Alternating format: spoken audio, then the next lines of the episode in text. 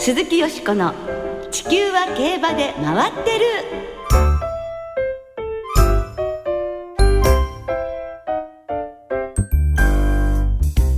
皆様こんばんは。鈴木よしこです。お元気でいらっしゃいますか？地球は競馬で回ってる。この番組では週末の重賞レースの展望や競馬界のさまざまな情報をたっぷりお届けしてまいります。今日もよろしくお付き合いください。今日ご一緒してくださるのは米田元沖アナウンサーです。はいこんばんは。よろしくお願いします。こんばんは。よろしくお願いいたします。すっかり暖かくなりましたね今週は東京も20度を超えて、ええ、春本番桜も25日に開花いたしました、ちなみに東京の開花は平年より1日早く、うん、昨年より9日遅いということなんですが、えー、私もですね、再来週に、はいお花見をするバスツアーを控えておりまして。バスツアー？都内のね、ええ。だからそこまで持ってもらいたいなと思いまして。そうですね、えー、ちょっと気温が下がってくれるとずっとねまあ開花してからね持ってくれるわけですけど。このペースだとちょっと暖かいんでね。2週間後、えー、ああそうですか。まあ誰とは伺わないことにしましょう。よしこさんと言いたいところなんですけどね。ねいややっぱ妹のさくらと。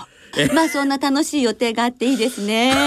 そよしこさんも予定ないんですか？私もですね、あの桜の下でねもちろんよ飲んだくれるというのが 恒例でございますので、えいくつかえ行ってみたいと思いますね。いやいやいやはい、そして楽しみといえばですね今週の高松宮記念。そうです。いよいよ G1 シリーズに突入ということですもんね。ねまあ毎年この季節はワクワクするんですが、はい、今年も本当に楽しみですね日本だけではなくて、はい、海外でもビッグレースが目白押しですね、うん明日はドバイで日本馬8頭が出走予定ですが、はい、一足先に先週22日オーストラリアシドニーでハナズゴールが 1500m の G1 クールモアクラシックに出走しました、はい結果は16頭立ての14着と力を出し切れませんでした。スタートでね大きく出遅れてしまいましてね、直線も前が詰まって何もできないで終わってしまった感じだったのですがそれでも勝ち馬との着差は5馬身ちょっと、うん、まあ、次走の巻き返しに期待しましょう。そうですね。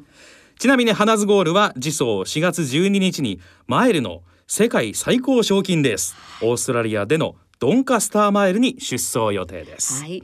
そして今日はこの後明日のドバイワールドカップで日本馬の出走レースをたっぷり展望いたします。ご期待ください。鈴木よしこの地球は競馬で回ってる。この番組は JRA 日本中央競馬会の提供でお送りします。鈴木よしこの地球は競馬で回ってる。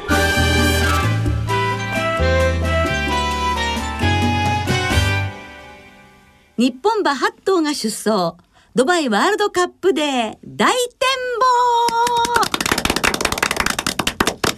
望。ということで今日は明日ドバイのメイダン競馬場で行われる国際競争の展望をお届けしてまいります。今年は日本から協力メンバー8頭が4つのレースに出走します。もう日本の芝とダート両方の代表馬が出るようなメンバー構成になりましたですね、はいまずオールウェザー 2000m で行われるドバイワールドカップには北高タルマエとベルシャザールが出走します。そして芝の 2410m シーマクラシックにはジェンティルドンナとデニムアンドルビー。芝 1800m のデューティーフリーにはジャスタウェイロゴタイプトウケイヘイローの3頭豪華です、さらにオールウェザー 1600m の G2 ゴドルフィンマイルにはブライトラインが出走します。はい本当に豪華なメンバーが今年は出走いたしますので、えー、楽しみも大きいというわけですよね、はい、それではここでゲストをご紹介いたします。サラブレッドインフォメーションシステムの奥野陽介さんです。こんばんは。こんばんは。よろしくお願いします。ねどんな情報が伺えるか本当に楽しみですね、えーはい、今年のドバイには G1 馬5頭を含む8頭の日本馬が参戦しますが本当に強力なメンバーが揃いましたよね全体的な印象いかがですか？そうですねあのどのレースも日本馬があの勝つチャンスがあると思います、うん、まあメンバーもあのなかなか強力ですけれどもね。はい。では早速日本馬が出走する4レースそれぞれについて奥野さんにお話を伺っていきます。はい。ではまずオールウェザータペタの2000メートルで行われる G1 ドバイワールドカップです。16頭がエントリーしていまして日本の北高たるまいは11番枠。ベルシャザールは2番枠に入りました。ワールドカップ今年のメンバーのレベルというのは奥野さんからご覧になっていかがでしょうか？はい、あの高いと思いますね。あの、うん、特に今年目指すのはあの香港馬なんですけれども、はい、やはり香港馬も日本馬と同様同数8頭を、えー、えー、5つのレースに送り込んでます。はい、えー、ワールドカップにはそのツートップというべき馬たち、はい、えー、ミリタリーアタックと、うん、えー、アキードモフィードという馬が出てきます。これが、はい、あの日本馬の強力なライバルになると思いますね。うんなんとあのアメリカの馬は一頭も出ないっていうことなんですよね。今年はアメリカの馬があの全体で三頭しか出てないですね。はい、やはりちょっとあのオールウェザーに対してちょっと距離を置いてるのかなという印象を受けますね、うん、え。ー、最初の頃のねアメリカの馬のね強いのがやってきてというのとはちょっと予想が変わってきてるという感じがしますよね。はい、ちなみにその北高たるめベルシャザールというのはオールウェザーの適性はどうご覧になりますか？えー、これはもうやはりあの実践をやってみないとわからない部分が多いんですけれども、えー、あのベルシャザールあたりは芝でも走ってますんでね、えー、去年の勝ち馬アニマルキングダムもやっぱりあの芝もダートも勝った馬でしたので、はい、えー、ベルシャザールの方があのちょっと有利かなというような気がしてます。ちなみに、はい、イギリスのブックメーカー各社のオッズを見ますと去年のイギリスダービー馬アイルランドエイダン・オブライアン厩舎のルーラー・オブ・ザ・ワールドが5倍前後で一番人気。はい。ベルシャザールは12倍から13倍さらに北高タルマイは15倍ぐらいのオッズとなっています、はい、ねこの去年のイギリスのダービーバーのルーラー・オブ・ザ・ワールドが一番人気というあたりはどうなんでしょうか？あのこのまあ直前にですね、えー、去年凱旋門賞馬、えー、トレブを、えー、トレードしたカタールのジョハン殿下があの直前に部分所有を買いまして、ええ筆頭馬主ということで出てきます。まあそういうこともあってあのイギリスのブックメーカーはそういうのに敏感に反応して一番人気にしてるんじゃないかと思うんですけれどもまああの思い起こしてみれば去年の秋、えー、ニエール賞では絆と、はい、まあ花差2着でしたね。まあ凱旋門賞はあのー、7着でしたと思うんですけれども。まあ、あのそ確かにあの力がある馬ですけれども断然の一番人気になるような馬ではないと思いますね。うん。そうすると奥野さんが特に注目されている馬というのは先ほどまあ香港の馬の話も出ましたけれど、はい、どの馬なんですか？やはりあのまあこれもオールウェザーの実践は初なんですけれどもあのミリタリーアタックという香港の、はい、えー、昨シーズンの年度代表はですね、うんはい、えー、この馬特にあの春に強くて、うん、えー、去年も香港で G1 を勝った後にシンガポールシンガポールの、えー、G1 を勝ちました。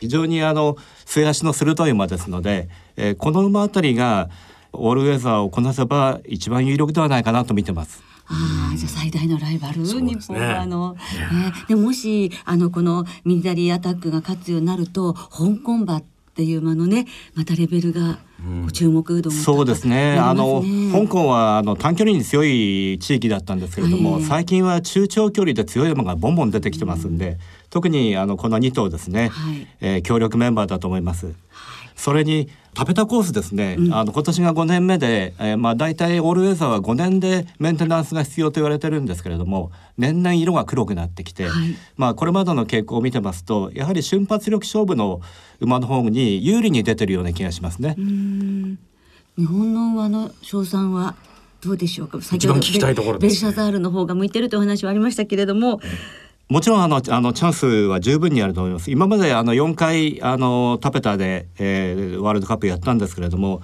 えー、そのいずれもが、えー、早め、えー、グロリアでカンピオン2010年は逃げ切り、うん、後の馬たちは大体あの、えー、直線入り口で先頭に立つか、えー、モンテロッソっていう一昨年勝った馬は、残り300メートルで先頭に立ってますね。だからそういうような競馬をしないと勝てないコースなのでやはりベレシャザールもそういう競馬ができれば十分チャンスあると思います。はい、ねちょっと楽しみにねしたいですね。その、はい、ドバイワールドカップですが日本時間の土曜日の深夜になりますが30日日曜日午前3時5分発送予定です。続きまして芝2410メートルの G1 ドバイシーマクラシックの話に移りましょう15頭が出走予定でジェンティルドンナが12番枠デニムアンドルビーは3番枠からのスタートですこちらのメンバーのレベルはどうでしょうか？はい、こちらもあの芝のあの12波の2400メートル戦線ではもうあのまあほぼベストの馬が揃ったようなメンバーですね。強いメンバーです。はい。ちなみにブックメーカーのオッズですがこちらも英断オブライアン厩舎去年のブリーダーズカップターフの勝ち馬。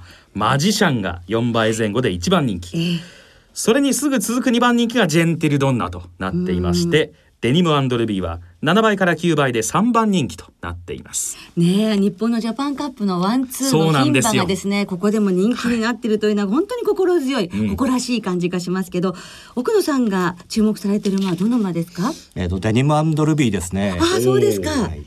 えー、芝のレースの場合は意外とあの直線一気の追い込みが効く場合がありますので、ええ、あのデニムアンドルビーは去年のジャパンカップ、えー、ジェンテルドンナに花差でしたよね。はあの時点でまだ僕はこの馬の能力の8分ぐらいだと思うんですけれども、えー、今回あの0.5キロだけ斤量がこの馬軽いんですよね。はいえー、直線思い切った競馬をすれば突き抜けて不思議はないと思いますね。じゃあ浜中騎手にも思い切ったね そういうねレースをしてほしいですよね。足を溜めていただきたいところですが。はいまあ、過去にねステイゴールドとハーツぐらいが勝っていまして日本馬に相性のいいレースということも言えるでしょうかね。言えますね。あのやはり、えー、日本の馬はもうあの伝統から競馬を使ってまして、まあ、ここ2戦目という馬が多いんですけれども。えーえー、やはり使われてる強みもありあるでしょうし、うん、えー、名前だけの、まあまあ、シリュス・デ・ゼーグルとかドゥーナデンっていうのは人気になってますけれどもこの辺りではちょっと勝ち切るまではいかないような気がしますね。あそうすると最大ライバルやはりマジシャン。えー、マジシャンかドミナントやっぱり香港馬のドミナントというのですね。今回は香港勢にやっぱ注目が必要ということなんですね。すねここでも香港か。では続きまして芝1800メートルの G1 ドバイデューティーフリーに行きましょう、はい、こちら13頭が出走予定。ジャスタウェイは2番枠。トウケイヘイローは6番枠。ロゴタイプは12番枠からそれぞれスタートします。はい日本馬3頭出ますけれどもこのメンバーはどうでしょうか？はい、あのこれ実はあの最初の登録の段階であのデューティーフリーは10頭立てだったんですよね。はい、そこにあの本来だったらドバイワールドカップに出るつもりだったザフューグと、はい、えー、その他2頭が出てきて13頭になりました。えー、ザフューグがなぜこちらに回ってきたかというと、えーはい、やはりこうワールドカップのメンバーとデューティーフリーを見てデューティーフリーの方が勝てるんではないかと思った思って、えー、矛先を変えてきたと思うんですけれども、はい、えー、当然あの日本馬3頭の強力なライバルになりそうですね。そうですよね。アイリッシュチャンピオンステークスで男馬に勝っていたそうあのバリバリの男馬を任してますからね。そうですよね、はい、どうして回ってきたの？ってこっちは私なんか、ね、なんでなんで来るの？とか思いましたけれど。中で日本馬はどうでしょうか？えあのザ・フィグは確かに強力なんですけれども、えー、日本馬サンドそれぞれにあの個性ある客室を持ってますので、えー、それぞれにチャンスはあると思います。特にえ計兵糧ですか、はい。えー、香港のレースぶりは非常に良かったですね、えー、あの武田騎手絶妙なラップを踏んで逃げてあの見せ場を作りました、えー、今回もえー、逃げるかもしくはあのペースメーカーがいればその2番手からあのチャンスを伺うという競馬になると思うんですけれどもそれら日本馬3頭はそれぞれチャンスがあると思いますね。えー、タイプがそれぞれちょっとね、ね、違うところがねまた妙味があると思うのですが、はい、統計兵路は前走で遅れたことによってもしかしたらゲートボーイをつけるかもしれないっていうことですね。そうですね。だ日本馬かなりこちらも期待して良さそうな感じですね。そうですね。えー、ブックメーカーのオッズでご紹介しますと、はい、去年のアイルランドチャンピオンステークスの勝ち馬先ほどありましたがイギリスのザ・フューグが4倍前後で一番人気。それに続くのがジャスタウェイ。ロゴタイプと統計兵糧が20倍前後のオッズとなっています、はい。はい、期待したいです。こちらも、はい、そうですね。はい。それでは最後にタペタ 1600m G2 ドルフィンマイルへと参りましょう。日本のブライトライン。こちらは芝とダート両方重賞を勝っているんですね、はいえー、16頭立ての14番ゲートからスタートしますはいこのゴドルフィンマイルのメンバーのレベルはどうですか？はい、このこのレースはあのあの南アフリカ勢2頭ですねバラエティクラブ、ソフトフォーリングレイン、えー、えー、この2頭がちょっと強いようですね。ソフトフォーリングレインが去年勝って連覇を狙ってるわけですね。はい。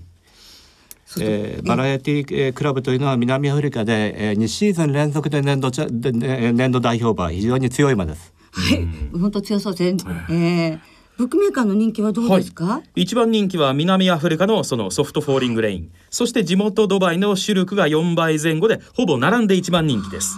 ブライトラインは15倍前後のオッズとなっています。はい。このシュルクというのが2番人気ですがいかがでしょうか？あほぼ並んで一番人気なんですけど、はい。これはあの昨年のあの UAE オークスという重賞ほか、えー、3つの重賞すべてこの名段のオールウェザーで挙げてる、まあ、名段校舎ですね、はい、えー、ジョッキーもデソーサ騎手あの地元のジョッキーで、えー、コースを知ってますので、えー、やっぱり男と比べて2キロあの筋量が軽いんですが、えー、その辺が有利ですね。ライトラインは2番手候補の先頭ぐらいですかね。えー、ですからバラエティクラブソフトボーリングレイン、まあ、シルク合わせて、まあ、これが3強だと思うんですけれども、うん、えー、そこに何かあの差別があれば、えー、食い込んでくる余地はあると思います。うん。と日本馬の出走する4レース駆け足でしたけれども奥野さんに展望していただきましたが奥野さん、はい、今年の一番の見どころというのはどのあたりになるのでしょうか？はい。やはりあの日本馬あのの成績も気になりますけれども、うん、あのアジアのえー、やはり同じアジアの香港の馬がどれくらいやるかというもうこれからあのおそらく今年今アメリカの馬が参加が少ないんで、えー、ドバイの競馬というのは日本勢あの香港勢アジア勢がますます乗してくるような感じがしますんでね、あの日本馬とともにあの香港の馬の走りもちょっと注目してみてもらいたいと思います。はいそういったところもぜひ皆さん注目してご覧いただきたいと思います。アジアの台頭ですよ。ね。いよいよそういう本当に大きな時代がやってきましたね。ああ楽しみになりました。いろいろお話を伺ってね。奥野さん本当にどうもありがとうございました。どうもありがとうございました。失礼します。日本馬の活躍期待いたしましょう。以上特集でドバイワールドカップで大展望をお届けいたしました。鈴木よしこの地球は競馬で回ってる。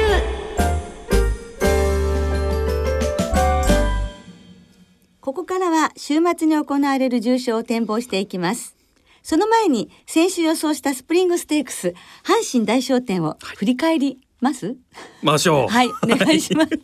まずスプリングステークスですが、はい、ミルコ・デムーロ騎手騎乗3番人気のロサギガンティアが重賞初制覇を飾りました、はい、スタートではやや立ち上がって出遅れたんですけれども、うんえ。ー、徐々に徐々に内目からポジションを押し上げまして、はい、えー、直線で先頭に立つとそのまま押し切りました。はい。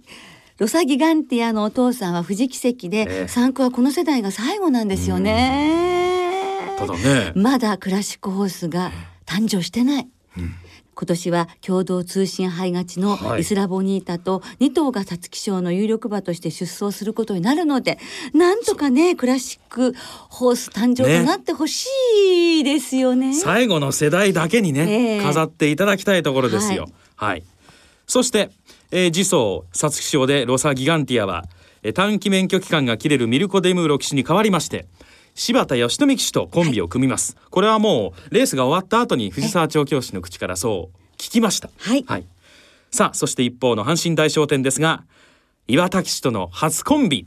一番人気のゴールドシップがなんとなんと。なんとなんと前半に引っかかりながら、はい、道中2番手追走。直線で売り打ちが先頭に立ってあとは後続を引き離す横綱相撲でしたね。戻ってきましたね。強いゴールドシップがね。ですよ。実はもちろん春の天皇賞に向かいます。はい。さあ一番重要なところですが。よしこさんの予想はいかがでしたでしょうか？スプリングステークスは本命のベルキャニオンがね6着と残念でした、えー、ですから相手のまあ縦目でしたね12着が。そして阪神大賞典は生まれ1点だったんですが、えー、1着4着。的中とはなりませんでしたね難しいわね。ねはい、気持ちを切り替えまして、はい、今週は土曜日に中山で日経賞阪神で毎日杯日曜日に中山でマーチステークス。そして中京で G1 高松宮記念が行われます。盛りだくさんですよ今週も、はい、ね。その中から中京芝 1200m の G1 高松宮記念を展望していきましょう、はい、ロードカナロアという絶対王者が引退してしまいましてね、えー、スプリント路線はもう大混戦です。予想するにはね大変難しいレースになりましたね。頭悩ませました。はい、はい今年は去年3着に泣いた白山ムーン。そして連勝中のストレートガール、なんと連投で重賞初制覇のスマートオリオンなど18頭で争われます。28日金曜日正午の中京競馬場の天候は晴れ。芝涼ダート涼週末の中京は土曜日の午後から。雨模様日曜日は雨予報ですそんな中ですよ。はい、こん、えー、どんな見解になりますか？王者がいなくなりまして、はい、えどの馬もなんかそのチャンスがある馬がね、ええ、新しいスターになる王者になる、はい、そうです、ね、チャンスある馬がとっても多いので難しいんですけれども、はい、私は今ちょっとご紹介の中に連勝で、え、連投で重賞制覇となったというのスマートオリオン。スマートオリオン。はい、はい7枠15番のスマートオリオンを本命に押したいと思いますね。ええ、まあずっとね体質が良かったということですけれども、はい、まあ1200メートルにしてからはずっと勝すごくいい成績がいいですし、体質も強くなったし、はい、その騎乗前回で初めてコンビを組んだ横山典弘騎手も本当にあの体が弱かったけどできてきて癖もなくて乗りやすくて瞬発力は大したものだと、持っているセンスの良さや実力というのがこれからものを言ってきそうだとい。うことで非常に楽しみということですね。もう自分のあのテンションもすごくいいし馬も強くなってるし厩舎も調子がいいので、全てタイミングがいいと。ここでなんかいい風が吹くかもということですのでそれかけてみたいと思います、はい、スマートオリオンからいきます。ね、でやっぱり白山ムーンねこの馬も G1 ねホースなってロードカナラワーに唯一勝ってる馬なわけですからね。そうですね。セントールステークスね。ですからあの前回は非常にまだ干潮にはなくで、はい、旋回ねあの本場場入場に出てきた、あの旋回も元気がなかったって言って、あれ足りなかったって なんか 自衛が話してて、ね、だから面白いさもっとああもっと旋回しないとダメなのそうですね。で私競馬場で見てたんですけど、あれはですね、阪神のメインが始まる前に止まったんですよ、空気を読んだんじゃないかと思ってですね。偉いじゃないそれだと。でも偉い馬なんじゃないかと思って、えー、だからもうねもっと今回は 何の参考にもならない話ですがね。えー、ねだ今度は、えー、やはりね本当の力を見せてほしいと思います。はい、白山ムーンそれからコパのリチャードですよね。えー、さらにストレートガール、はい、サンカルロ。はい。もうこの馬にもちょっと G1 取らせてあげ5度目ですからね高松宮記念、はい、レッドオーバル、ええ、レディオペラまで、ということで今回ちょっと多いんですが馬連で15番から3番4番5番9番14番の6点流しです。このメンバーだと点数広がりますよね。はい。仕方ないですよ。では米田さんは？はい。私はですね、はい、少し名前が先ほど上がりましたが、はい、レッドオーバルにしたいと思います。はい、はい、その心は、えー、10月から短距離を中心に使ってますけれども、はい、いずれも差がない着差というか、うん、えー、タイム的にですね、えー、スワンステークスが0秒4差マイルチャンピオンシップ0秒6差、はい、阪急杯3着0秒8差となっていますけれども、はい、今回は 1200m 初挑戦ということで、はい、えー、えー、一瞬のキレがありますからこの馬は、えー、そういう部分が 1200m で生きないかなと。思いまして、うんえー、レッドオーバルにしたいと思います。はい、安田高久者の本当になんか自信の一頭のような、はい、ね。カレンちゃん。三連覇。ロードカナルは。はい。ねかかってますね。はい。そこからどこに行きますか？そこからですね、ええー、サンカルロですね。はい。えー、それからレッドスパーダ。はい。ガルボ。はい。えー、スマートオリオン。はい。スノードラゴンも買っておきましょうかね。すごいつきますね、そう。ですよね。ええー、でも何が起こってもおかしくないような気がいたします、一応抑えとしてそこまで。ね、はい、どちらが当たるか。ね、電撃の六波論。いや、本当です非常に楽しみにしたいと思いますね。ねはい、ではリスナーの皆さんからいただいた予想もご紹介しますか。はいえー、ご紹介しましょう。はい、今和の木和太郎さんです。ありがとうございます。ありがとうございます。高松宮記念はなぜか人気を落としている白山ムーン。去年ロードカナロアを破ったのはこの馬だけですよ、とね。ね、えー、かなこさん。高松宮記念はハクサンムーンさんかストレートガールさんに二重丸を。ドバイは日本馬が頑張ってくれることを願ってます、はい、小地厚ゆラブさん。高松宮記念藤沢厩舎のレッドスパーダを、うん、マーチステークス2連勝中のジェベルムーサからです。札幌開幕まで120日さん珍しく番組ディレクターの F アナが実況する毎日杯はラングレーからの生まれんで攻めたいと思います。ね今笑ってらっしゃいます。スタジオの外にいますがね、はい、えー、そして土曜日の夜にはドバイ国際競争にも注目ですね。そうですね、はい、半田御手さん日経賞は中山で3勝休み明けはやたらと走る里のアポロでお願いします、はい、ということでいただきました。皆さんどうもありがとうございます。来週は大阪杯ダービー京チャレンジトロフィーの展望を中心にお届けいたします。お聞きの皆さんの予想もぜひ教えてくださいね。お待ちしています